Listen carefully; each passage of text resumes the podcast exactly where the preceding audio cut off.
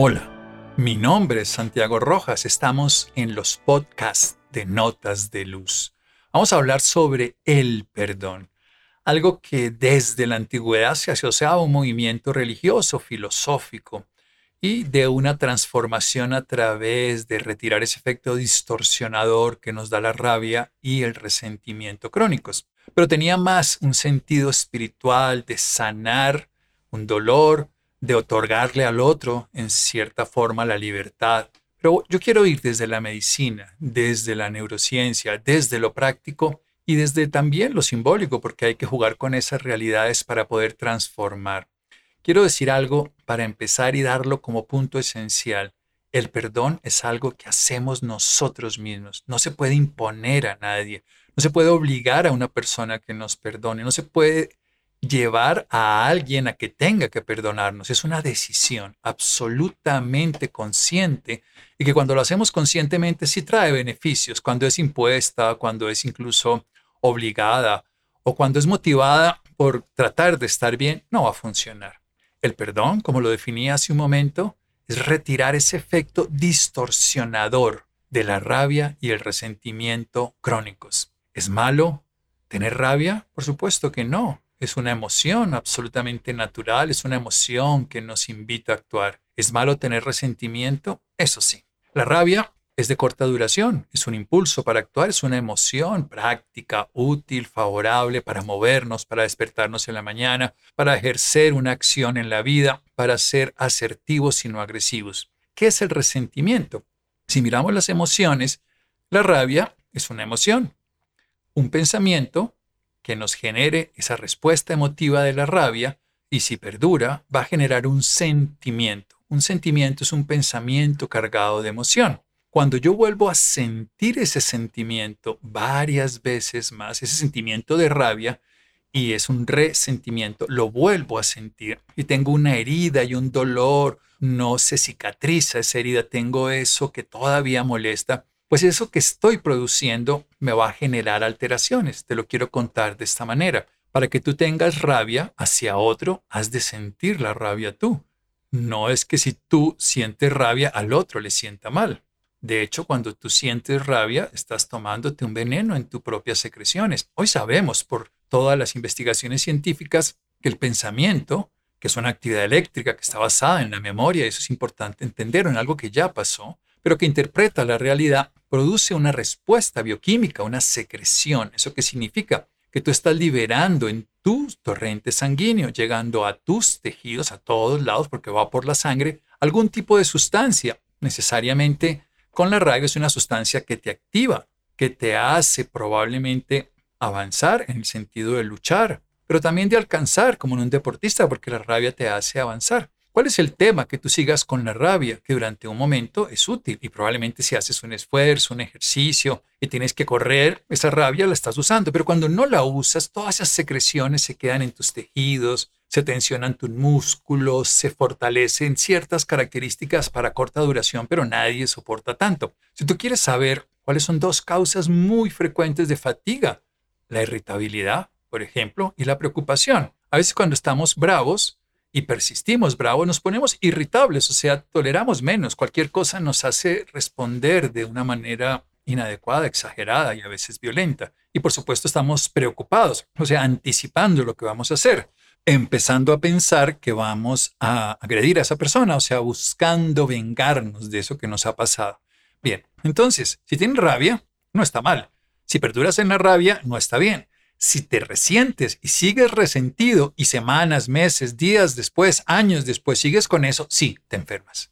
Porque la rabia y el resentimiento crónico aumentan un proceso natural que en el organismo cuando se da es un proceso que termina siendo envejecimiento, lo decía un doctor Jan Ponsky. También sabemos que aumenta la posibilidad de tener el doble. Ya en el año 1987 se empezó a investigar eso. Hubo 100 revisiones científicas, porque en la década del 60 y 70 nos empezamos a dar cuenta, desde la ciencia, los médicos, los psicólogos, los investigadores, que esto no era un tema espiritual, que no era un tema solamente para hacerlo en la iglesia o para hacerlo en el culto o en la filosofía, sino era un tema que acontecía en el cuerpo y que tenía que ver con las emociones, con la razón, con el sentimiento, el pensamiento y por supuesto con los órganos.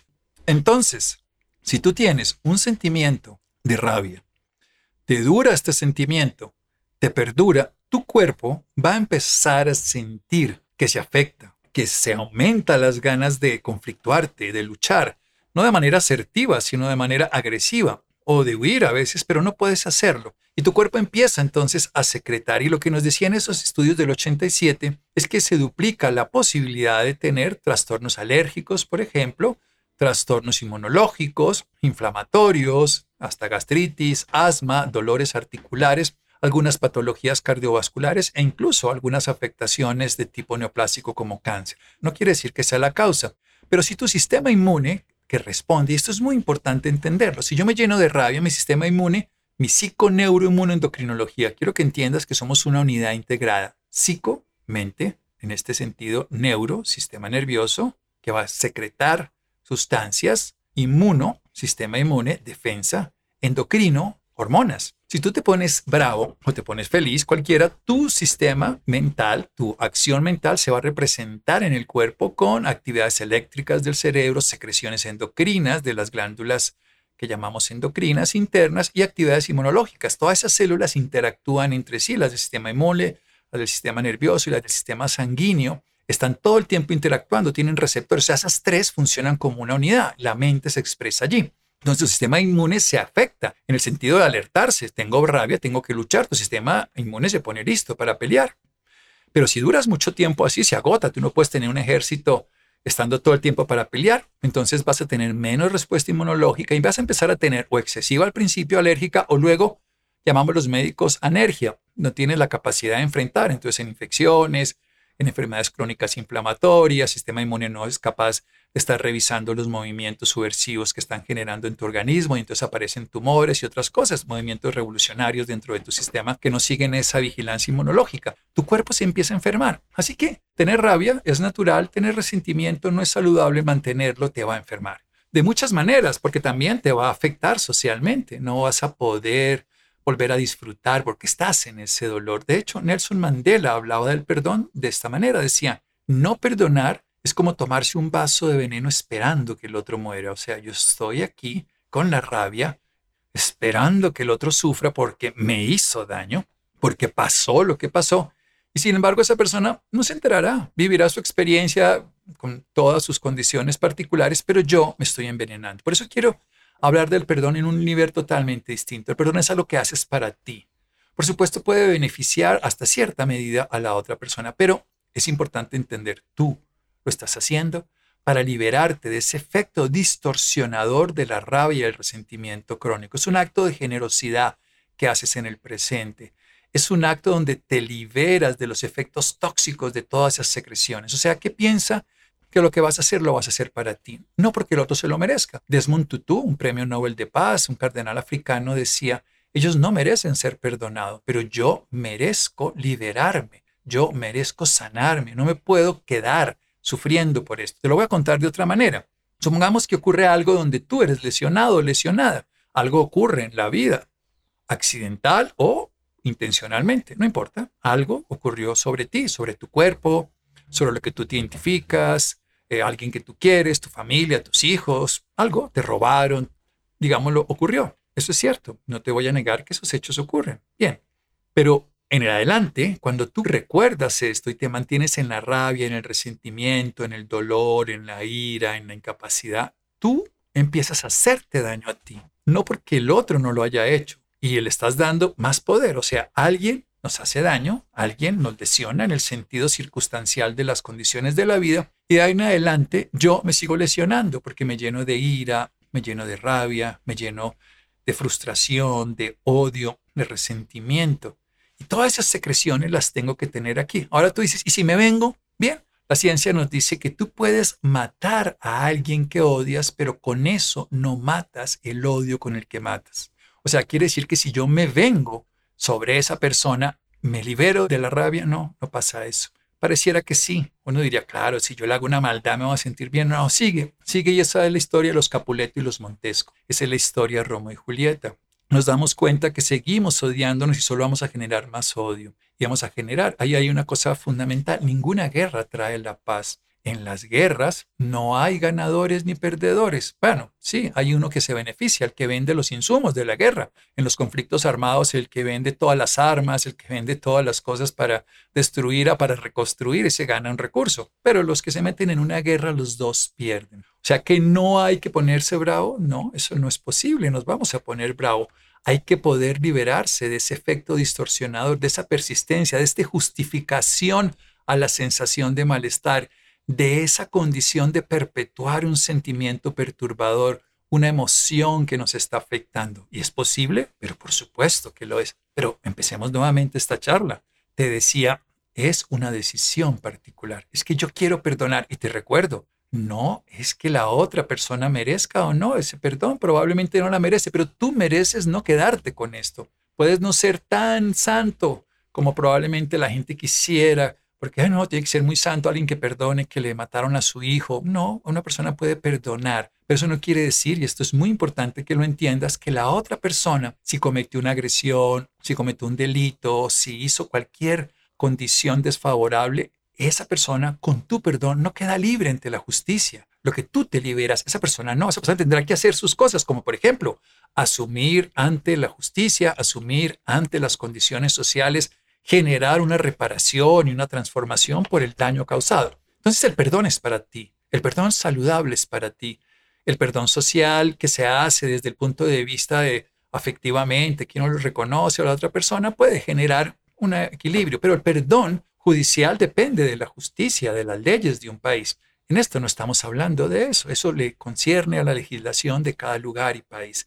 El perdón al que yo me refiero es un perdón contigo mismo, es que tú te quites esa rabia porque te haces daño. El agresor lesionó tu cuerpo, tu mente, tu integridad, tu identidad, lo que tú consideres importante. Y tú, con la rabia, con el resentimiento, con la violencia que estás generando en tu interior, que no la puedes exteriorizar, terminas haciendo daño. Y te digo, puedes exteriorizarla, puedes agredir a otros. Y a veces necesariamente las personas por esa rabia tienen que desfogarla y destruyen a otras personas. Y mucho, muchas veces los muchachos hoy en día se agreden a sí mismos. Tienen tanto dolor emocional por algo, una frustración, rabia con la mamá, con el papá, que no pueden sostenerlo. Mira que hay una investigación muy interesante que por años ha podido seguir. Un doctor John Sarno en Estados Unidos demostró a través de muchos trabajos desde la medicina psicosomática cómo la rabia y el resentimiento que sentíamos hacia una persona, pero que no la podíamos justificar, supongamos la madre, el padre, una pareja que amamos, alguien que por un lado le vemos lo positivo, pero al mismo tiempo nos genera dolor y rabia, se traducían de una manera justificable en un dolor corporal. Entonces podríamos experimentar un dolor terrible, muy frecuentemente espasmódico,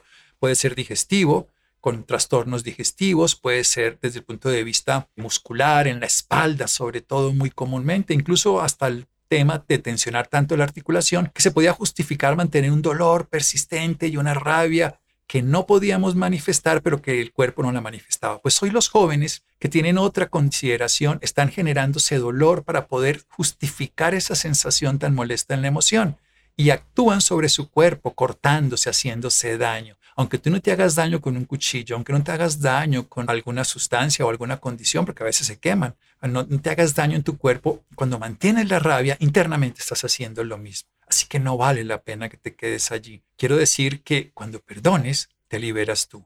Esa persona, ese grupo, esa condición que ocurrió afuera, seguirá de tal manera que quien la haya perpetrado debe asumir su responsabilidad, debe asumir todo lo que concierne por haber generado.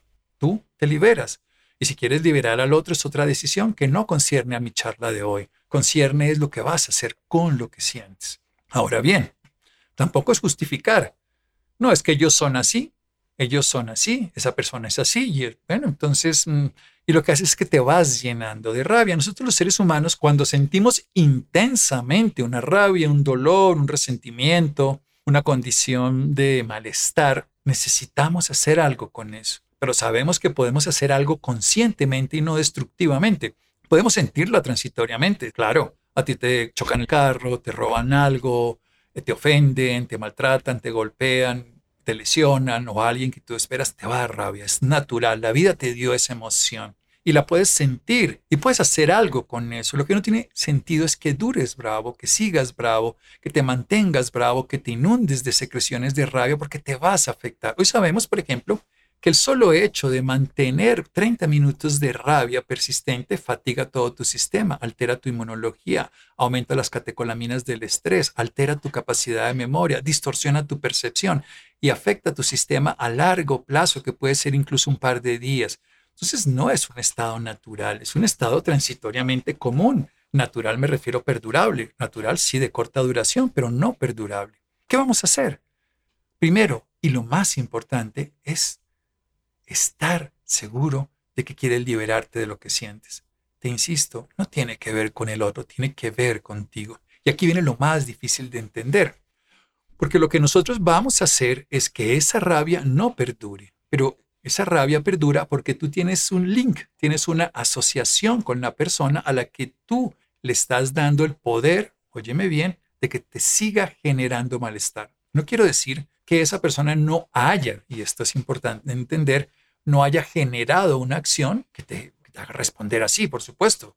El golpe, la violación, la agresión, entiendo, es natural, es común, es posible y ocurre, por supuesto, pero que tú perdures es una decisión tuya. Tú dices, no, no es mi decisión, es que fue por él, no, no, te voy a recordar algo, eso ya ocurrió, eso fue antes, no ahora. En este de ahora eres tú, en ese de antes fue él, fue ella, en este de ahora lo estás haciendo tú. Es una decisión tuya. Hay varios esquemas para hacer un trabajo de perdón, pero la primera, la más importante y es la que tiene sentido, es que tú a ti mismo te digas, te sientas, estés de acuerdo en que estás dispuesto hacer un proceso de perdón. Y aquí viene la palabra proceso. Es una acción que requiere una atención, requiere un método y un procedimiento además. No es cuando dice, yo ya perdoné hijo de tantas. No, eso no funciona así. Eso no estás diciéndolo de dientes para afuera. Sí, sí, sí, tranquilo, tranquilo. No, no funciona, ¿sabes? No, no es tan fácil como una palabra. De hecho, tiene que tener muchas acciones simultáneas para que tu cuerpo no siga sintiendo esa respuesta de indignación, de intolerancia, de malestar, para que tu sistema no se alerte cuando oigas la palabra, veas la reacción, veas a la persona, sepas de ella o la acción o la circunstancia. No, que tú la veas y aprendes.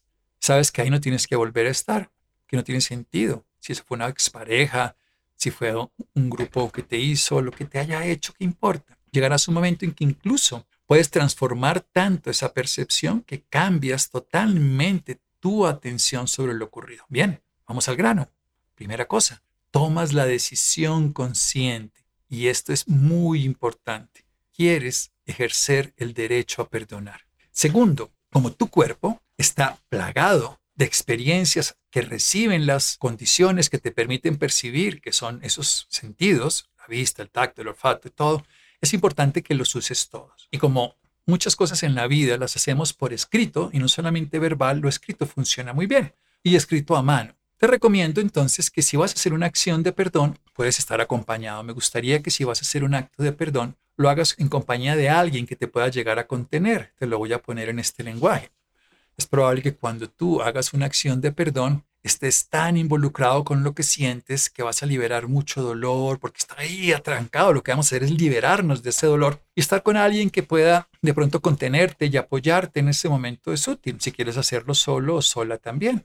Pero es importante que te tomes el tiempo para hacerlo y ojalá acompañado y puedas describir la circunstancia. Y esto es muy, muy importante. Describe las circunstancias tal cual como para ti ocurrieron.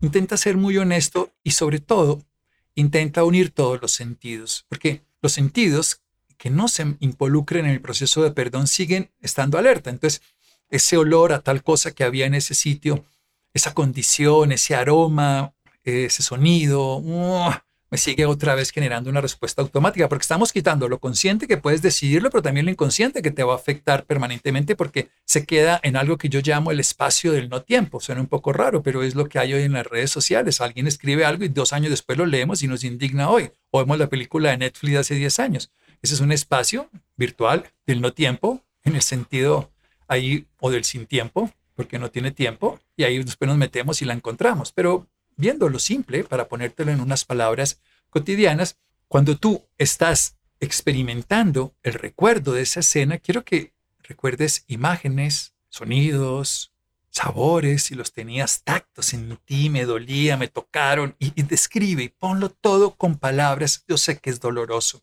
pero eso es bueno que estés acompañado. Ojalá pongas una velita al frente, ojalá estés en un lugar tranquilo, ojalá tengas una música suave y te des el tiempo de escribir todas estas cositas, estas cositas que, que sentiste hasta el infinito de todas tus emociones, todo, todo, todo. Las escribes textualmente. Yo sé que duele, yo sé que duele y sé que es difícil, pero te vas a liberar también en tu cuerpo. Y es importante, tomaste la decisión.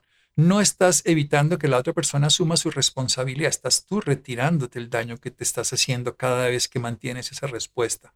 Hay muchas formas de perdonar, te dije, te estoy enseñando, acompañando en una. Luego de que escribes todo, todo, todo, todo lo que sientes, coges y miras, lo lees, puedes llorar, puedes gritar, puedes sentir lo que sientes en este momento. Mira, por favor, si esa experiencia o similares han ocurrido en anterioridad. Digamos que esta vez fue tu pareja, pero antes otra persona había hecho algo que te da. Entonces, concaténala, sigue la historia. Porque a veces lo que estamos cogiendo es un vagón de un ferrocarril y lo que estamos haciendo es ir hasta que a veces encontramos que ese primer contacto con ese dolor es tu papá, tu abuelo, alguien familiar, una ecuación de niña, algo que te ocurrió. Y de una vez estás apagando la locomotora, como quien dice varios pájaros de un solo disparo. Y en ese sentido, si tú puedes seguir, sigue, acompañado, con calma, escribe, escribe, y escribe.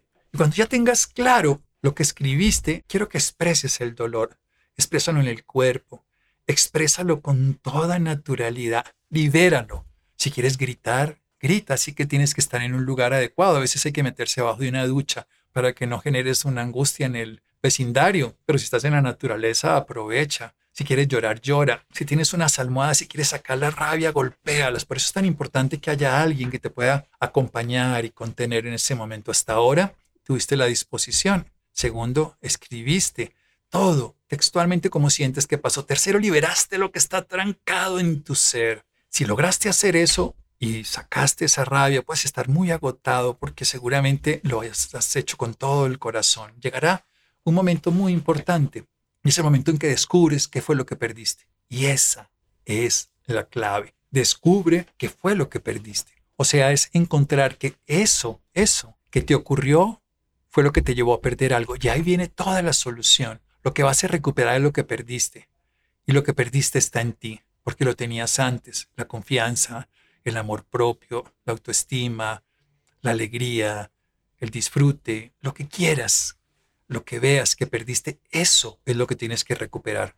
No tienes que recuperar, probablemente si se te robaron cosas, bien, eso podría ser, pero es la que tú internamente perdiste. Perdiste ese bienestar que tenías cuando estabas con esa persona que mataron, con eso que sentías, eso te va a liberar de esa circunstancia. Insisto, la persona, los grupos, lo que hayan hecho, tendrán que hacer su acción particular frente a ellos mismos, frente a la justicia, frente a las condiciones. Tú estás liberándote del daño biológico y psicológico y social que te estás haciendo por mantener ese estado de perturbabilidad, de daño, de malestar, de dolor, de sufrimiento. Así que cuando tú puedas saber qué fue lo que perdiste, y lo obtengas tener claro, te recomiendo que lo escribas.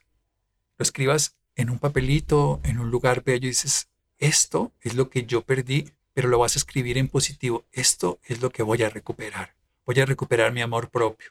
Voy a recuperar mi autoestima. Hemos trabajado por años con mujeres víctimas de la violencia sexual y hay que repararles el cuerpo. Algunas veces de la destrucción hay que repararles el proceso económico, el daño moral, el daño social, pero también hay que reparar en ellas la imagen corporal de cómo se ven, su autoestima, su capacidad de volver a sentirse amadas en su cuerpo, de sentirse dignas y no repudiarse a sí mismas. Porque si nosotros seguimos odiando, inicialmente odiamos al otro, luego odiamos al otro y a nosotros y luego nos seguimos odiando más a nosotros. Por eso es tan importante liberarte de esto. Entonces, tú tienes que encontrar que perdiste.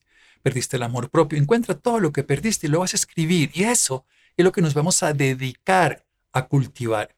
Entonces, te recomiendo, dentro de este mismo esquema, vas a quemar esa hoja, no de lo que vas a recuperar. Esa la vas a guardar y la vas a tener presente y la pegas ahí en un pedacito en el baño para que la veas todos los días y la pones en una agenda y la pones en la mesa de noche y la ves muchas veces. Esto es lo que quiero recuperar, porque esto es lo que a mí me hace bien. Lo que le pase al otro, ese es otro problema. Lo que me ocurre a mí me va a dar aquí en este momento satisfacción, me daba reparación. Entonces, la otra hoja donde escribiste toda esa rabia, ese dolor, esos acontecimientos, esas circunstancias, ya no, no la necesitas, la vas a liberar. Entonces la quemas. Pero las cenizas la vas a colocar en una planta. Tienes una planta, ponla ahí ¿Quieres una semilla? Siémbrala ahí. La ceniza es un gran abono, es un gran alimento para una nueva planta, es una nueva oportunidad.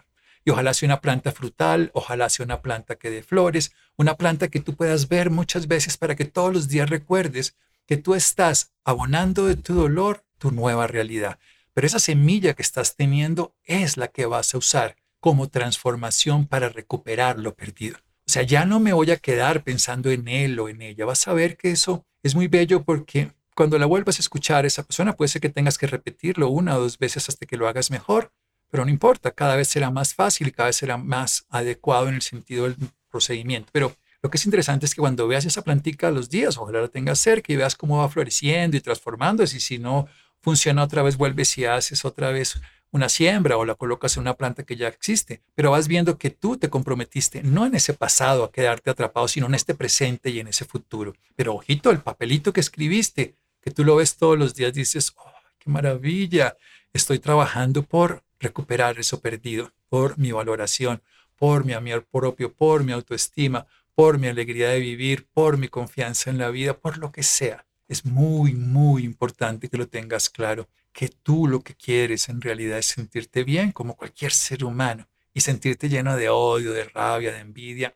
Puede ser que transitoriamente te envalentone, pero a largo plazo sabemos que hace daño. Y más bien sentirse en paz, oh, es una maravilla. Te liberas de todo eso que te aprisiona. Entonces, te recuerdo, no liberas al otro, te liberas a ti. No te haces daño, te sanas a ti. Y no tienes que hacerle daño al otro, Podrías, si tienes que entablar una acción judicial, lo que tengas que hacer, puedes hacerlo. Pero ya no es de la rabia, el resentimiento, porque no te van a dar paz en el corazón, sino, por supuesto, desde lo que la legislación o las condiciones lo permitan. Pasemos al aspecto más interesante de lo que sigue. Si tú sigues en esta labor y lo vuelves un sentido de vida y una forma continua, no te quedas enfrascado en ese dolor. Sabes que no vale la pena pasarse meses o años lleno de rabia. Por supuesto, la gran mayoría de personas que salen este estado de víctima no se convierten en victimarios, sino en victoriosos. Entonces pueden ayudar a que no existan más personas. Entonces, una mujer que ha sido violada muchas veces después de hacer un acto de perdón se dedica a evitar que otras les pase o a sanar a las que le pase. Y por supuesto puede montar procesos públicos y privados para que se pelee contra ese delito y todo. Pero no desde la ira, no desde el resentimiento, no desde la herida que sangra, sino desde la conciencia del aprendizaje que da la liberación del daño que te haces cuando estás ahí, eres capaz de transformar porque ya aprendiste, no porque te quedaste en el dolor. Por eso, lo esencial es lo que vas a recuperar.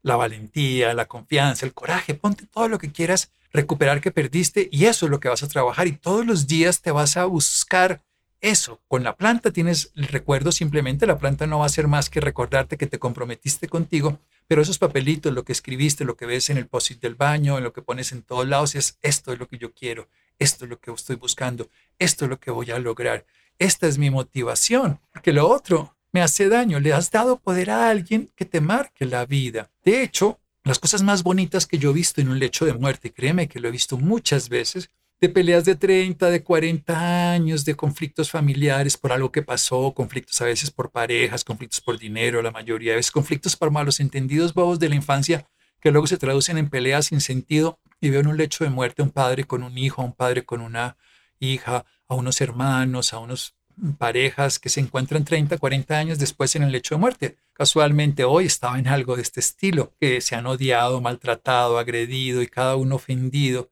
Y cuando llega el momento de morir, se da uno cuenta del sinsentido de 30, de 10, de 15 años de haber cargado una rabia y de pronto se ven, se abrazan y se acabó 30, 40 años y la liberación, la paz, y si no quedan después de la muerte aún, porque no importa que el otro se muera o se vaya, si yo no sano mi herida, le doy poder a eso que ocurrió, que ni siquiera es la otra persona, a esa imagen que yo tengo de que me siga haciendo daño.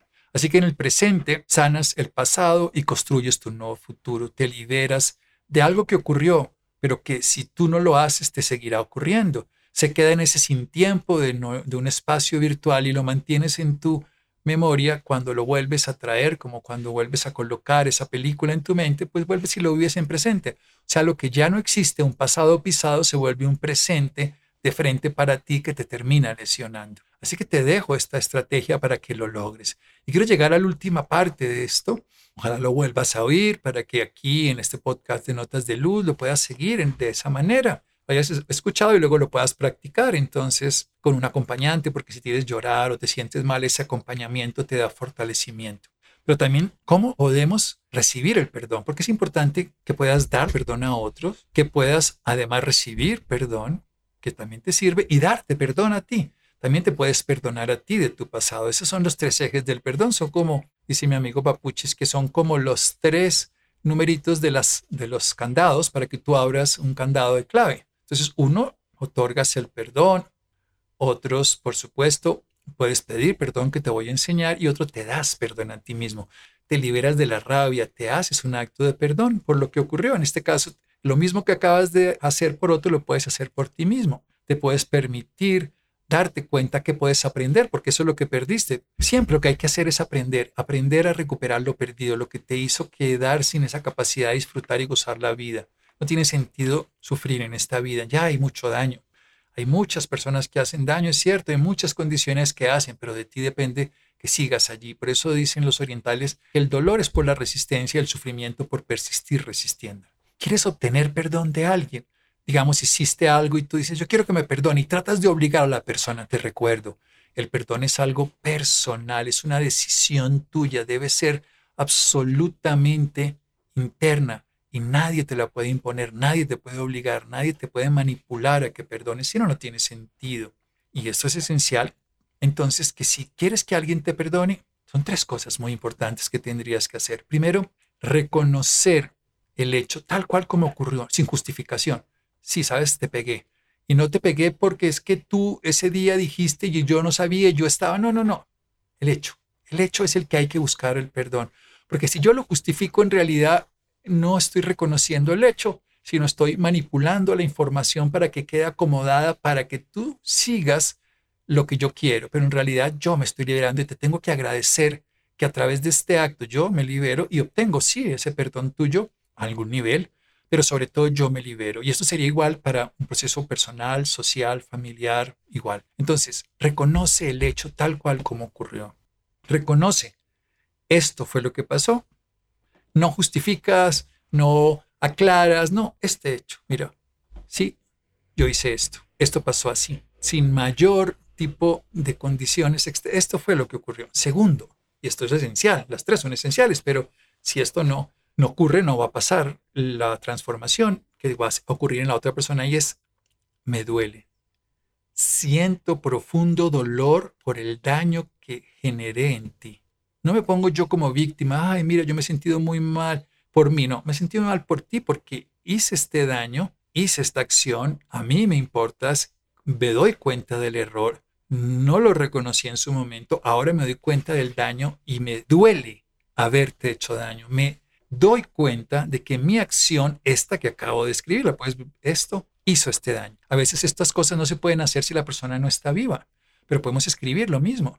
Escribimos textualmente y escribimos esto segundo, porque, o a veces toca hacerlo con carta, con una persona, y a veces ni siquiera se le puede mandar, entonces al final se quema por razones, pero por lo menos hacemos esa acción de contrición que dirían en la iglesia, pero aquí es un acto simbólico, por eso hablaba de simbología, pero también útil y práctico. Y lo tercero, que es muy importante cuando se logra, y es a esa persona que ofendiste, le dices, pero mira, ¿qué quieres que yo haga para enmendar este daño? Eso se llama reparación. O sea, tú como sociedad que necesitas que yo, que estoy tratando de resarcir el daño que le hice a la sociedad a través de las acciones, tú, eso hace la justicia, te impone una multa o te impone una pena de prisión, eso ya es otra cuestión, pero en la vida personal es, mira, esto pasó, me siento muy mal de lo que sintió, yo quiero que tú me digas qué puedo hacer, qué tengo que hacer para minimizar o para compensar el daño. seguramente la otra persona que reconoce que tú lo estás haciendo auténticamente, porque si no, no se va a pasar nada, te va a decir, mira, deja así o haz esto o